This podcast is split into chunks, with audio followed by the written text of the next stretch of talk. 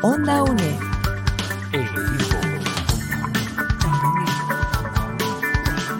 Imagen y sonido. Hasta donde estés.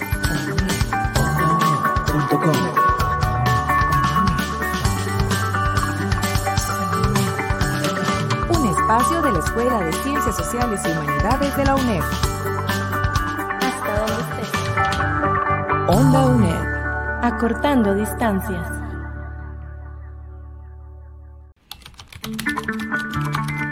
Acompañamos tus estudios. Cátedra sin fronteras.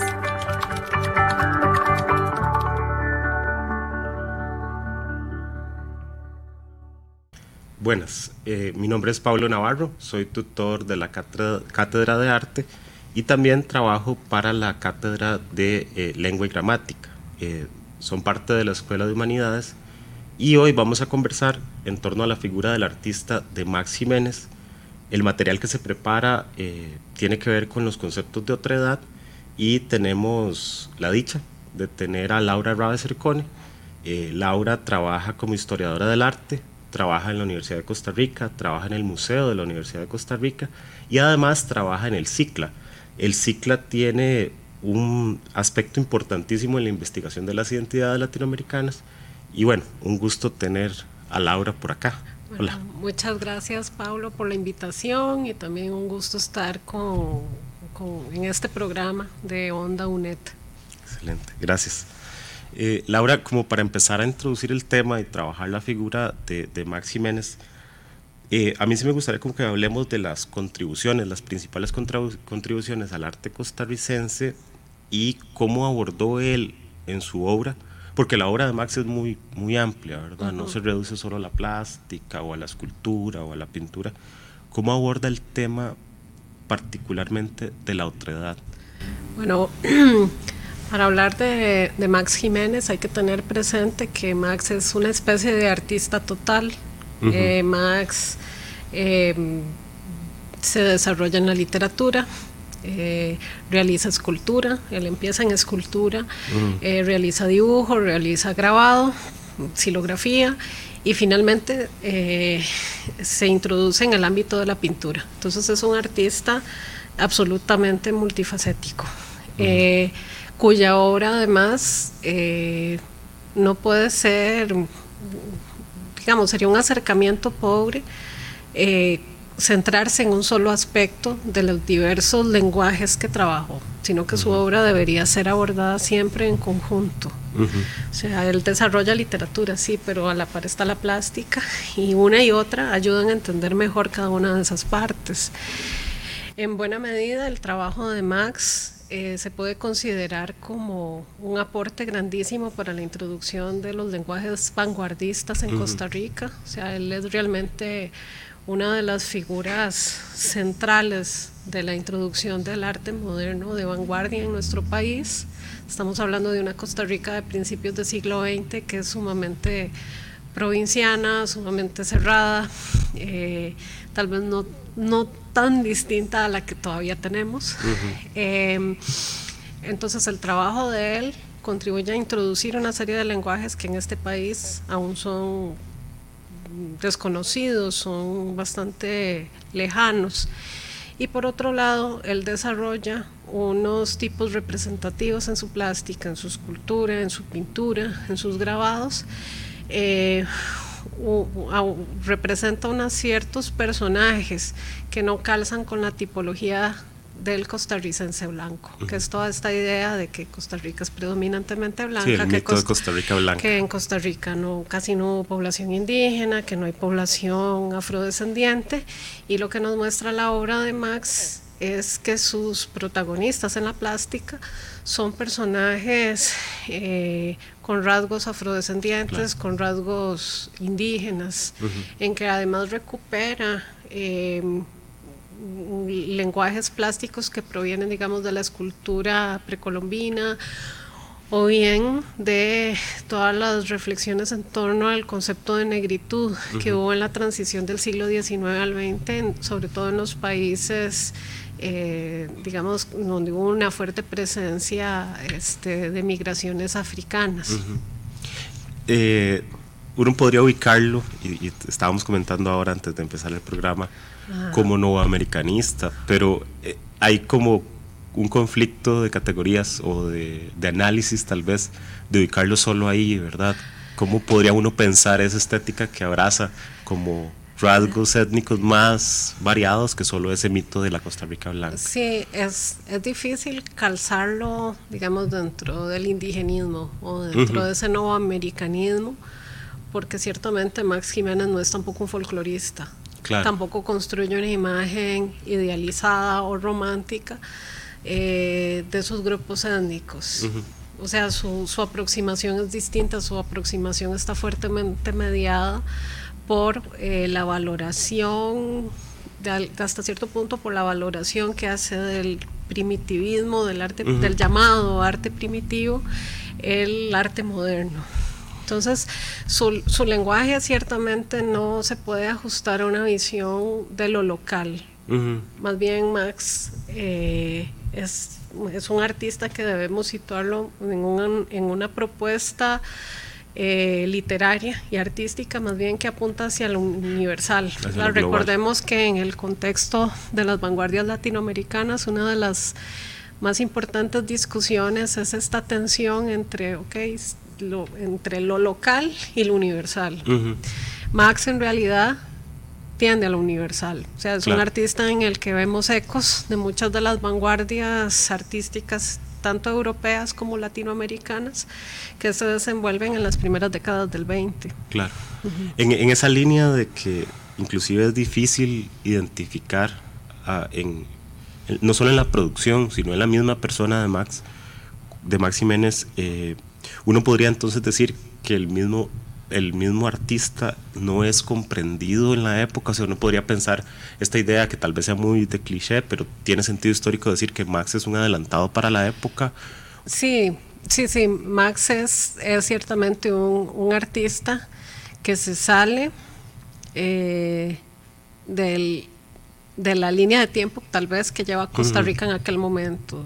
O sea, él está eh, desarrollando unos temas en la literatura, y eventualmente unos temas en la plástica que al público costarricense le cuesta aceptar. Eh, no necesariamente a quienes se mueven en el ámbito cultural o artístico, porque ciertamente su trabajo es aceptado, es aceptado y promovido por figuras como Joaquín García Monge, con el a través del repertorio americano. Es eh, seguido de alguna manera por un artista como Francisco Amiguetti, por Emilia Prieto, es admirado por Yolanda Oriamuno, o sea, es un artista que sí tiene recepción dentro del ámbito cultural de la Costa Rica de aquel momento, de los años 20, de los años 30, de los 40, pero ciertamente la Costa Rica de aquel momento o el San José de aquel momento no tiene las estructuras eh, institucionales, los espacios como para ser capaz de vehiculizar, de aceptar, de darle una mayor difusión a este artista. Por ejemplo, la obra literaria de él está muy adelantada para la Costa Rica de aquel momento. Él introduce en su, en su obra literaria un lenguaje altisonante que para la moralidad de la época es eh, inaceptable. Eh, también presenta una serie de situaciones eh, con las que los lectores promedio difícilmente se van a sentir cómodos. Entonces, ciertamente es un artista que sí está adelantado en cuanto a lenguajes y en cuanto a temas, a esa Costa Rica de aquel momento que tiende más a lo que, lo que acepta fácilmente es los lenguajes costumbristas. Eh, tanto en lo plástico como en, como en lo literario. Eh, y eso nos lleva a una cuestión muy interesante, que es que a Max Jiménez se le desatendió por muchísimo tiempo en la historiografía del arte costarricense. En realidad él empieza a ser mejor entendido a partir de la década de 1990. Y antes de eso, siempre es como como un personaje secundario en esa historia. Sí, no se le, no se le otorgó. No, no se le da un lugar tan importante, no se entiende tan bien cuál es ese papel. tendría que ver con eso, con la comprensión. Es que ahora decías, eh, no se le culturalmente en su nicho, digamos, en, en el espacio cultural, Cultural, es recibido por su propuesta, pero además uno podría pensar epocalmente el, el momento en el que se desarrolla y desarrolla su obra Max Jiménez. Muy interesante pensar que la cultura que había tenía limitaciones importantes, porque por ejemplo Sí. uno lee, no sé, pienso en, en El domador de pulgas Ajá. y los análisis sociales que hay Ajá. en estas historias cortas, que En además esas literal, caricaturizaciones Claro, que él hace. Que además eh, eh, tiene un valor que si aún uno en este momento se pone a leer El domador de pulgas y comprende las figuras que él construye en estas caricaturas, hay críticas. Que- Fuertísimas. Que, no, exacto, que no solo son vigentes, que siguen siendo fuertes. Entonces, él, ahora decías de, la- de que en las esculturas y en la plástica usaba rasgos. Étnicos. eh, étnicos que tienen una diversidad y abarcan grupos que también históricamente han sido, han sido Ma- negados. marginados, han sido marginados y está el mito de la Costa Rica blanca. Ahora bien, en la parte literaria, las figuras y los, esas caricaturas que él crea tienen un propósito. En esa época... Desafiar, de- hasta cierto punto, desafiar los valores morales de, aquel- de aquella época, los valores ideales de cómo deben ser eh, las personas, los quo. ciudadanos. Sí, exactamente. Entonces, claro, hay referencia entonces a, a, a quien se alcoholiza, a quien se prostituye. Claro. Eh, uno de los, de los retratos más eh, desoladores es el del propio artista Ajá. es un personaje que no tiene lugar en ese, en ese Claro. universo. Sí, porque es, pero lee es el la- universo de Costa Rica. La tipificación, claro, Ajá. uno lee la tipificación del artista que hace en el domador de pulgas y lo habla desde varios parámetros, lo habla desde la familia, por ejemplo, Ajá, que es casi que una desgracia para, Para la familia, tener una pulgartista. tener una pulgartista. ¿verdad? Entonces, en esa Ajá. época, ¿qué podríamos mencionar? Porque ahora estabas diciendo algo muy interesante. Eh, está muy presente el, el costumbrismo, está muy presente Claro, esa idealización, pero está el mundo, el, lo global. Lo global, claro. Él apunta hacia esa visión universal, hacia una representación de temas universales, hacia, una, hacia una, un desarrollo de lenguajes que tienen más que ver con lo universal, no tanto con lo local. Y quizás esa es una de las limitantes para que logre ser cabalmente comprendido dentro de la historia del arte costarricense. Claro. Entonces él está tomando eh, figuras, símbolos, estéticas desde lo universal Sí, desde- para comprender la vivencia humana, porque uno no podría decir identitariamente, si tiene una postura tan crítica ante la sociedad costarricense de la época, Ajá. uno podría pensar que la obra de él es una búsqueda de respuestas, pero que trasciende inclusive el grupo en el que está inscrito él. Sí, sí, sí, lo supera, lo Ujú. supera, por supuesto. Sin embargo, nunca se, nunca se va del todo. Sí, que ahora estábamos No hablando eso un poco de los Ajá, viajes no, de no, él. Nunca se va del todo. O sea, Max Jiménez está viajando por Europa, por, por Francia, eh, por los Estados Unidos, por Cuba, pero en realidad también siempre mantiene una relación con De- de Costa regreso. Rica y, de- y regresa y viene y va.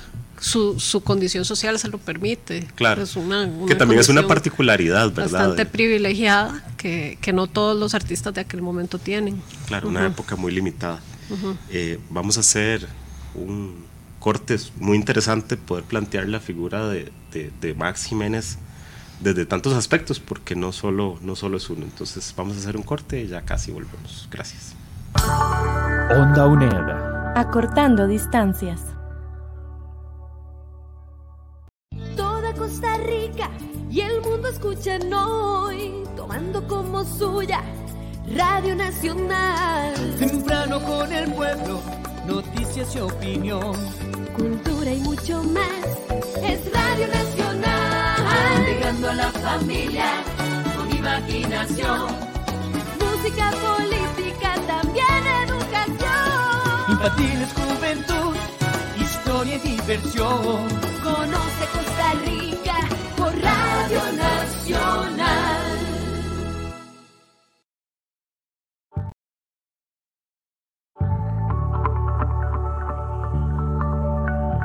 Onda UNED.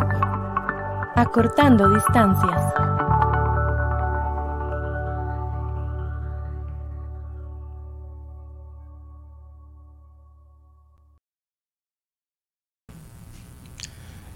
Buenas, estamos con Laura Rabe Cercone. Interesantísimo poder ver eh, cómo esta, uno podría decir, no solo como multi eh, logro, multicapacidad de entender la realidad desde varios parámetros de Max Jiménez, pero además hemos visto que el fenómeno propiamente de la otra edad se construye en el ir y venir de Max en diferentes espacios, porque en lo último que terminamos fue que la eh, ubicación eh, socioeconómica de Max le permitía hacer estos viajes y enriquecerse de, de diferentes símbolos, de diferentes significados, de diferente de una división de mundo más de completa. diferentes lenguajes estéticos. De diferentes lenguajes estéticos. Entonces, ¿cuál fue el contexto sociocultural? Porque ya lo hemos como mencionado un poco, una época eh, tal vez limitada en sus visiones, tal vez más provincial, y un más que, Max Jiménez que tiene una necesidad más universal. ¿Cómo influyen los acontecimientos de la época este enfoque que él tiene de la otra edad? O sea, ¿cómo podría uno decir, claro, a él lo que lo determina, y ahora lo mencionaste un poco en los viajes que él hace, porque en los 20 sus viajes a París, ¿qué está pasando socioculturalmente en esta época? Claro, hay que tener presente que Max viene de una familia caudalada, Ujú. lo envían a estudiar eh, economía, finanzas a, a Gran Bretaña, pero él realmente de- deja esos estudios y se traslada a París, y París es la capital de las artes. Claro. París se vino configurando desde el siglo XIX como la capital eh, del arte moderno, como la capital de las vanguardias, y le toca, eh, tiene el privilegio de este, experimentar de primera mano ese acercamiento a el desenvolvimiento de todos esos lenguajes modernos de vanguardia que se están desarrollando en aquel momento en, en París.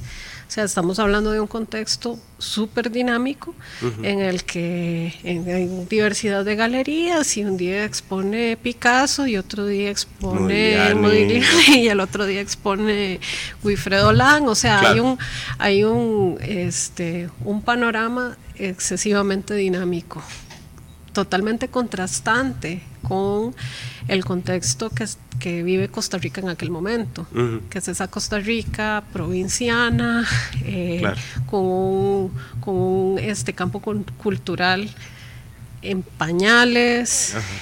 No obstante, bueno, viendo ese otro aspecto de su, de su contexto, Max está viviendo su juventud eh, o vive su juventud casi toda su vida en, el, en lo que este, se suele denominar como periodo reformista. Claro. Es, es ese periodo, ¿verdad? Nace a, fin- a finales de la, de la República Liberal Claro. y se viene este periodo en que lo que vemos es este un ¿cómo se dice esto? Un desarrollo de tensiones entre Ajá. diferentes grupos sociales y diferentes grupos políticos en la Costa Rica de entonces, siempre con los liberales a la cabeza, ¿no?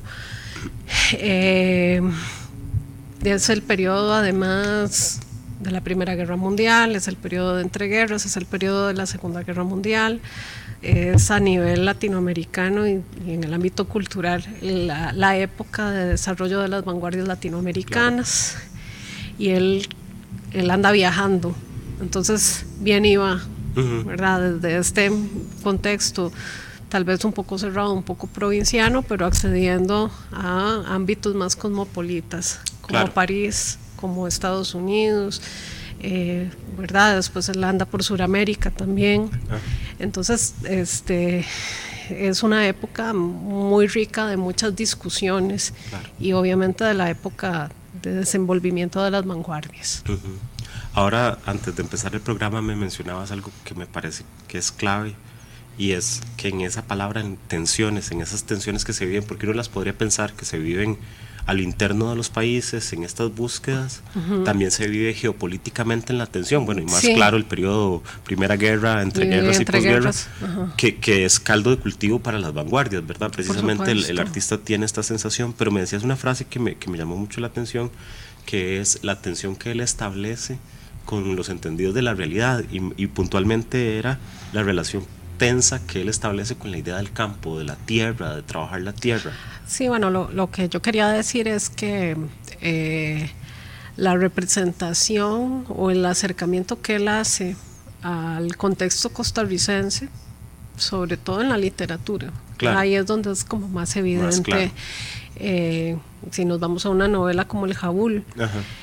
Eh, su representación del campo, su representación del campesino no se ajusta a esta imagen idealizada de, del, labriero, del sencillo. Claro, que es el proyecto de los ideólogos. Que es, el- que es ese ideario que se viene conformando desde el siglo XIX, de- al- de- liderado por, por los intelectuales liberales. Claro. Eh, y que es reafirmado además por escritores que y en el sistema educativo, porque por hay el textos del sistema educativo que se habla de esto. o sea, no, claro, es- esa, es- esa es- imagen se refuerza desde muchos, desde Ujú. muchos ámbitos, se refuerza desde la literatura, se refuerza la desde, el- desde la educación, eh, porque bueno, ¿cuál es el relato, mm, digamos, el relato oficial de Costa Rica? Que Costa Rica durante la época colonial y durante el siglo XIX fue, eh, ¿cómo se dice esto? Lo que predominaron fueron eh, pequeños propietarios de la tierra, Claro. eh, que no habían tantas desigualdades sociales. Eh, es una imagen positiva que se, que se va reforzando en la literatura, o sea, como Claro. la imagen del concho, o sea, al final Ajá, esta imagen del concho bucólica es muy bucólica, sí, sí, es muy, muy agradable, es una imagen del campo agradable, complaciente hasta complaciente. punto. Eh, y la imagen que nos presenta Max Jiménez del costarricense y del campo no necesariamente es así, sino que es brutal. Claro. Eh, digamos, ¿cómo empieza el jaúl? El jaúl empieza cuando el, el protagonista está golpeando con, con brutalidad al- a la bestia, al animal y sin compasión. O sea, hay una, hay una escisión entre el humano y, el- y la naturaleza. Claro. Eh, Max Jiménez lo, lo repite muchas veces en el jaúl, de que, de que es un clima agreste, Claro. que ellos no, no logran calzar en ese clima, que ese clima es húmedo, Ajá. es un barrial, este, que la misma madera no se da bien ahí, que, es un, que el jaúl es un árbol implantado, de la misma manera en que estos campesinos blancos son implantados dentro de ese dentro de ese territorio. Entonces, esa imagen que él construye es el reverso hasta cierto punto y esto lo, ¿verdad? Es uno de los de las cosas importantes que señala eh, este, bueno, el desaparecido filólogo Álvaro Quesada Soto, Claro. de, que, co- de que Max construye un reverso de lo que a nivel de la literatura costumbrista Sí. se había venido desarrollando. De hecho, Álvaro Quesada eh, en sus Soto, textos dice, eh, tenía todos los elementos del, del artista que estaba sufriendo la obra porque su aproximación era tal que, Que iba a ser la- rechazado. exacto, que no solo la vivía para sí, sino en que su análisis era un análisis muy crudo de la realidad, porque esos elementos ya los tenía de por sí Max en su haber y en su vivencia. Yo creo que esta postura, y, y es importante como fenómeno, cuando uno piensa en la otredad, no está desvinculada, ¿verdad? La otredad uno la puede entender desde sus contrapartes, que es la mismidad, cómo me entiendo yo en relación con el otro, y es ese Sí. proceso de alteridad que Sí, estás mencionando. y el ¿verdad? proceso, el proceso desde el cual él, más bien cómo él entiende al ser costarricense. Claro. Es, un, es una comprensión crítica, eh, aguda, eh, negativa y, que, y que va a chocar, obviamente, con, con el imaginario oficialmente aceptado. Claro. Y si uno lo ve en el mismo contexto eh, de lo que están buscando las vanguardias, uno podría trazar, no sé si es correcto, sí, ah, porque yo entiendo que en historia uno tiene que entender desde el contexto propio donde suceden los hechos, pero en este tema o en esta línea de, de conceptual uno podría pensar que la ruptura que hacen las vanguardias viene a quitarle como ese ideal que tiene el romanticismo y lo viene a depositar en nuevas formas de entender la realidad, ¿verdad? y Sí, se ve mucho sí. entre, en, el, periodo entre guerras, ¿verdad? Es Sí, clarísimo claro. el periodo entre guerras. Claro, sí, promueve, prom- procura promover una visión crítica, Ajá, eso no- obviamente. Ujú. Eh, en, en esta parte crítica, ahora estabas hablando del Jaúl, eh, que es un texto clave también y importante, en- no solo en la época, sino en la estética. Eh, ¿Qué legado podríamos decir, como para ir haciendo un cierre? Eh, puede ser un legado conceptual, puede ser un legado de propuesta, porque ahora lo dijiste muy claro, o sea, Costa Rica está en pañales. qué podemos como encapsular o quedarnos con la propuesta de Max y el tema de la otredad? Bueno, un, un aspecto importante de su legado es que deberíamos considerarlo como, como una de las figuras principales en la introducción de los lenguajes de vanguardia en Costa Rica. Por otro lado, eh, posiblemente sea de los primeros artistas de nuestro país que hacen visible unas realidades étnicas que el Claro. discurso oficial omite. Y que tapa inclusive. Y que, sí, que oculta. Y también eh, desde un aspecto de desarrollo estético, en realidad él se adelanta. O sea, realmente después vemos artistas ya en la década de los 70 tratando de recuperar Claro. o procurando recuperar o generando unos lenguajes que se alejen de los ideales de belleza clásicos, naturalistas. Eurocéntricos. Ajá, y que más bien este, apuntan hacia una representación de formas contundentes, deformadas. eh, si, uno ve mm, la obra, por ejemplo, de un Fernando Carballo, en los Claro, años que 70, los gestos tienen los gestos de las manos, las, las proporciones gigantescas que tienen muchas de esas figuras, nos de alguna manera nos y recuerdan a Max Jiménez. con eso, o sea, eso, eso se Sí, digamos, la, y la escultura costarricense tiende a manejar también estos lenguajes contundentes, este, Claro. gigantescos. Exacto. sí. Eh, bueno, Laura, realmente creo que es poco el tiempo que tenemos y es mucho lo que se podría decir de la obra de, de Max Jiménez. Yo creo que ahí la invitación estaría, como lo dijiste, ¿verdad? Es como el reconocimiento de una figura que no se le dio tal vez el peso histórico que debería y que el análisis es posterior. Pasa, no solo pasa con Max, ¿verdad? No pasan con otros personajes. con otros personajes, con otros grupos que producen cultura, que producen literatura. Entonces creo que la invitación más a los estudiantes sería que no nos quedemos tal vez con el discurso oficial o que profundicemos. ¿Cuál, cuál podría ser como el palabra cierre para invitar a los también- estudiantes? También que lean directamente las fuentes. Claro. O sea, que no solo lean sobre Max, sino que lean la obra literaria de Max. Así que es muy diferente venirnos a nosotros a hablar Ajá. del jaúl. Que leer el jaúl. A enfrentarse al jaúl, O claro. leer el, dol- el tomador de pulgas. Excelente. Bueno, Laura, muchísimas gracias, de verdad. Bueno, con gusto. Disfruté mucho el rato y siempre un placer hablar con, con vos. Ok, Gracias, Gracias. Pablo. Gracias. Muy buenas tardes.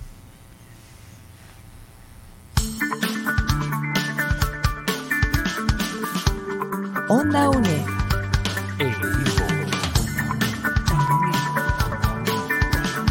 Imagen y sonido. Hasta donde estés.